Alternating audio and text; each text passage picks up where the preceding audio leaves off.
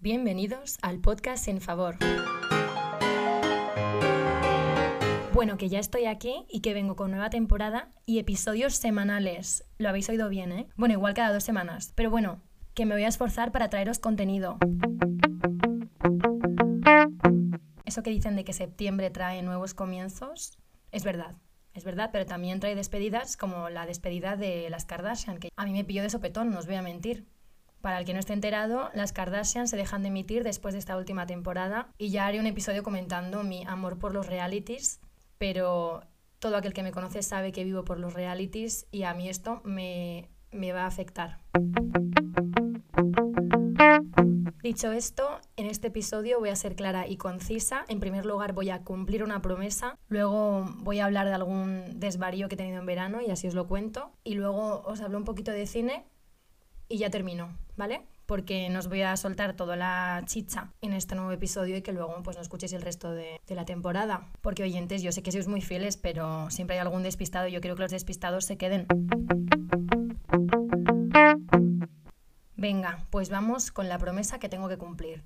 Yo no sé si os acordaréis, pero en el último episodio, en el episodio 3, prometí, os prometí a vosotros que os iba a traer un invitado llamado Edu, mi amigo Edu pero os lo voy a traer de manera virtual porque se ha ido del país. Mi amigo se ha ido del país y está en el Líbano, siendo reportero, que ahora os lo cuento. Entonces le he pedido que os mande un saludito, que ahora os lo pondré porque soy así de moderna y juego con las tecnologías y así pues medio cumplo mi promesa. Pero avisados estáis de que Eduardo, nada más pise España, viene al podcast sin favor.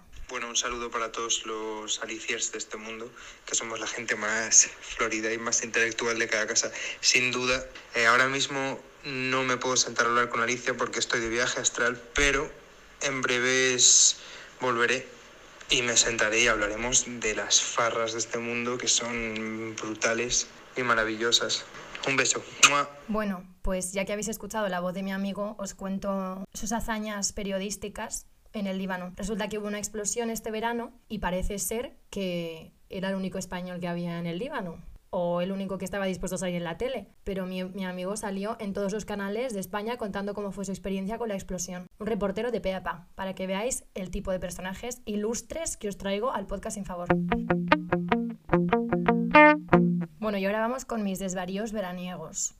Este verano me he visto en la ardua tarea de tener que explicarle a un boomer, es decir, a una persona que ha nacido más o menos durante los 60 o 70, qué es un meme. Y os tengo que decir que me pilló de sopetón y que es muy difícil explicarle a una persona de unos 60 años qué es un meme. Y bueno, tras una búsqueda en internet y una consulta a mi página web de confianza, Wikipedia, os digo que el término meme en Internet se usa para describir una idea, concepto, situación, expresión o pensamiento manifestado en cualquier tipo de medio virtual que se replica mediante Internet de persona a persona hasta alcanzar una amplia difusión, es decir, algo que se hace viral, básicamente. Y esto yo no lo sabía. Entonces, claro, me pilló en una cena de sopetón. Y entre croqueta y croqueta, pues tuve que mostrar a un grupo repleto de boomers que era un meme. Así que oyentes, si alguna vez tenéis la duda, que sepáis que decid que es un vídeo o una imagen que se hace viral porque se comparte con mucha gente.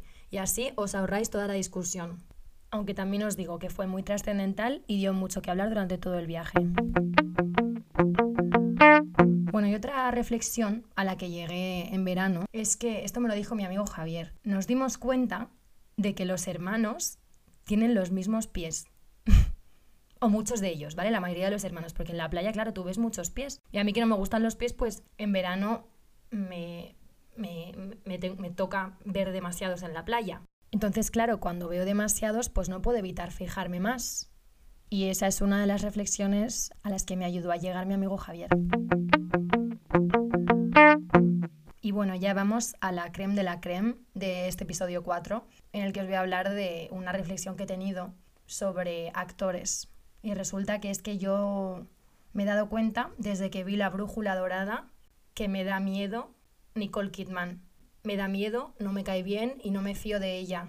Y es porque su personaje traspasó la pantalla en mi vida. Y esto también me pasa con Hugh Jackman, es decir, Lobezno, porque por muchos musicales que haga, sé que esconde unas garras de lobo y que su papel diario es ocultarnos al resto que es lobezno. Es que estoy segura y no hay nadie que me pueda decir lo contrario. Y esto también me pasa con Daniel Craig, el de 007. En mi vida le he visto sonreír, entonces para mí siempre tiene una pistola y tiene un smoking debajo de cualquier outfit que pueda tener. Es que nadie me va a convencer de, de lo contrario. Sé que esas tres personas son sus personajes en la vida real. Y diréis, wow, qué buenos actores. Y yo os digo, no, es que no se puede ser actor haciendo de uno mismo. Por favor, si a alguien le pasa esto con otras personas, que me lo diga porque me, me encantaría compartirlo. Estoy segura de que lo de Nicole Kidman le pasa a mucha gente. Bueno, y lo de Lobezno y lo de Daniel Craig. Pero bueno, comentádmelo y, y a ver si monto algo y os lo cuento al resto. Bueno, y hablando de series y de películas, después de, esta pandemia que nos ha tocado vivir, no sé si os pasa, pero yo cada vez que veo una película o que estoy viendo una serie y veo que alguien entra a un supermercado o está con un grupo de gente sin llevar mascarilla, me rayo. Y digo, madre mía de mi vida santa, mi personalidad ya está cambiada por culpa de esta pandemia. Y ahora la gente que no lleva mascarilla, para mí, son extraterrestres. Vamos, que para mí la gente que no lleva mascarilla, cuando entra a un supermercado en una serie, está a la altura en cuanto a nivel extraterrestre de la gente que llevaba corset. Es decir, que lo veo como que están a años luz, que puede que haya gente que se ponga corset hoy en día, pero que a eso es a lo que me refiero, que les veo como en una distancia espaciotemporal abismal. Así que enhorabuena COVID por este cambio de personalidad que me has hecho tener. Y bueno, no os voy a no me voy a explayar más porque quiero que este episodio sea cortito y que os deje con ganas de más. Ya en el siguiente os cuento más cosas. Ah, bueno, y la semana que viene traigo invitadas. Y no digo más. Venga, voy a haceros una pregunta y así me despido pensando. Bueno, venga, en vez de una pregunta os voy a dar una recomendación de cosa que tenéis que ver, ¿vale? Tenéis que ver Normal People y no digo más. Hala, hasta pronto y muchísimas gracias por escucharme.